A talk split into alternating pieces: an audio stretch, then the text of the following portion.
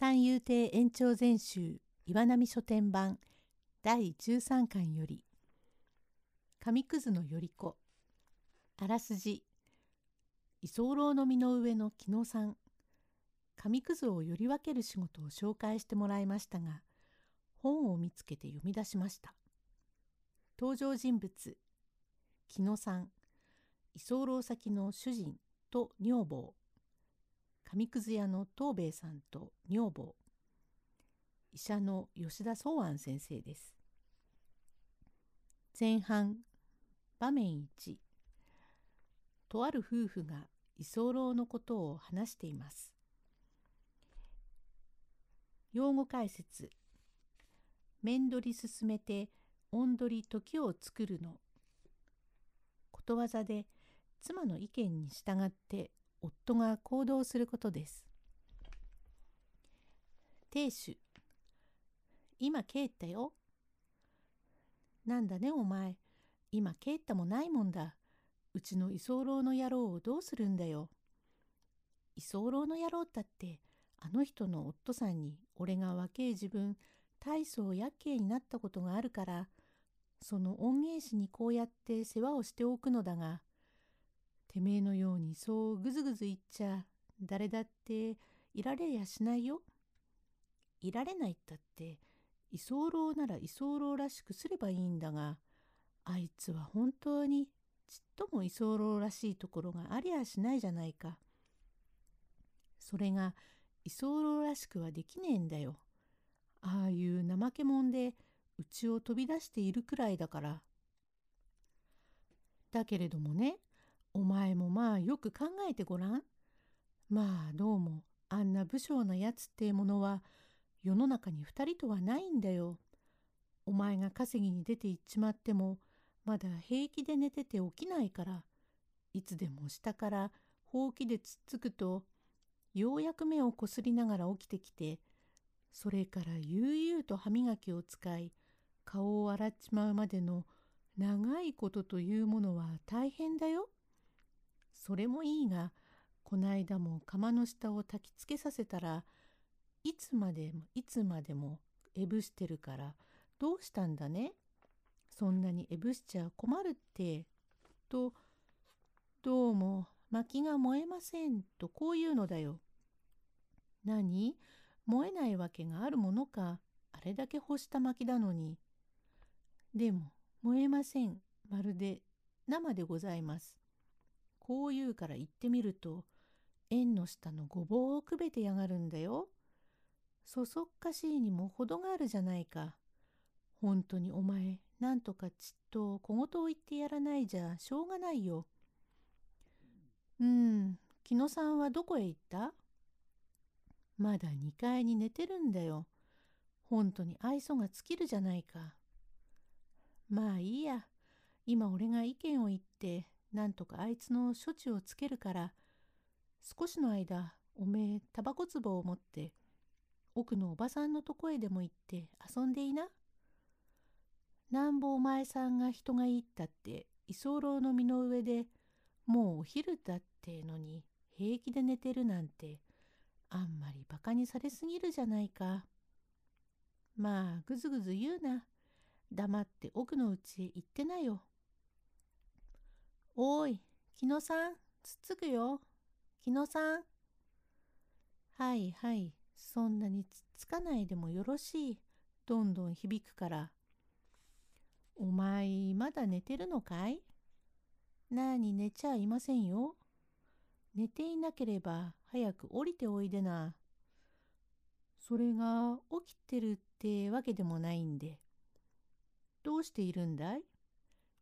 壁の方へ足を追っつけて横に立ってるので、何を言ってるのだ。早く降りておいでよ。ふう面取り進めて音取り時を作るの通りか面取りが音取りをちょいとつっついたもんだから、バタバタバタバタと羽ばたきして、と結構か何を言っているのだ。ちょいと降りておいでよ。場面に亭主は木野さんの仕事っぷりを聞き出します。用語解説味噌こし。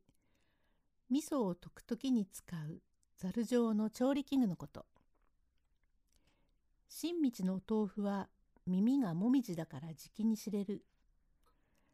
江戸時代に豆腐にもみじの形を記しているところがありました。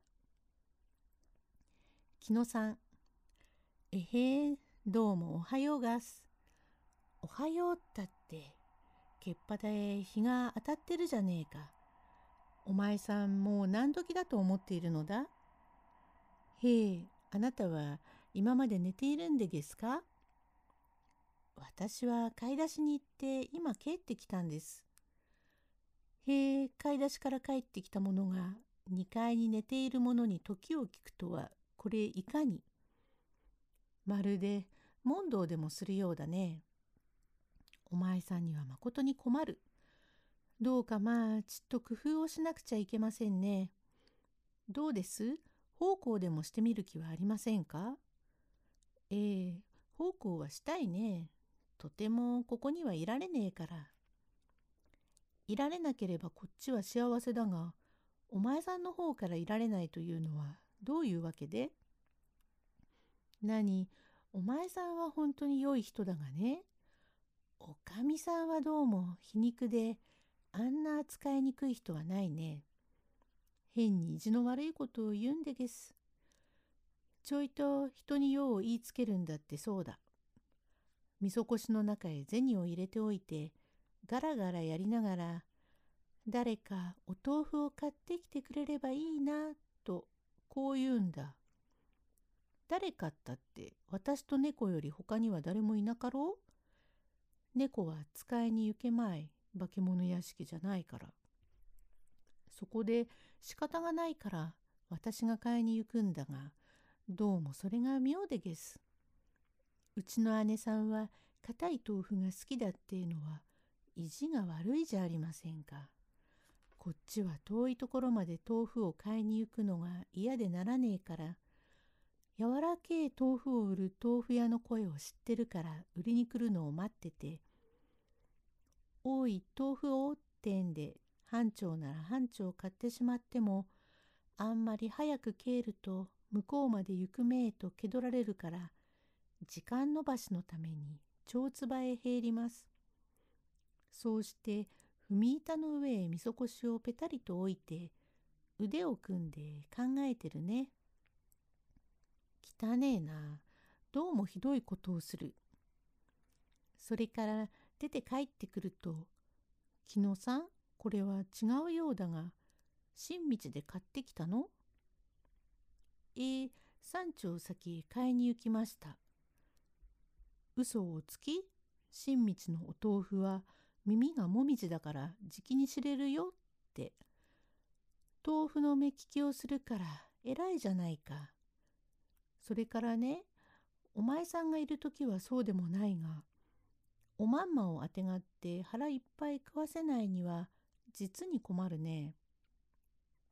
おいおい木野さん他のことと違ってそんなことをよそへ言ってって言われちゃ私が困るよ。まあお聞きなさいこういうわけだ。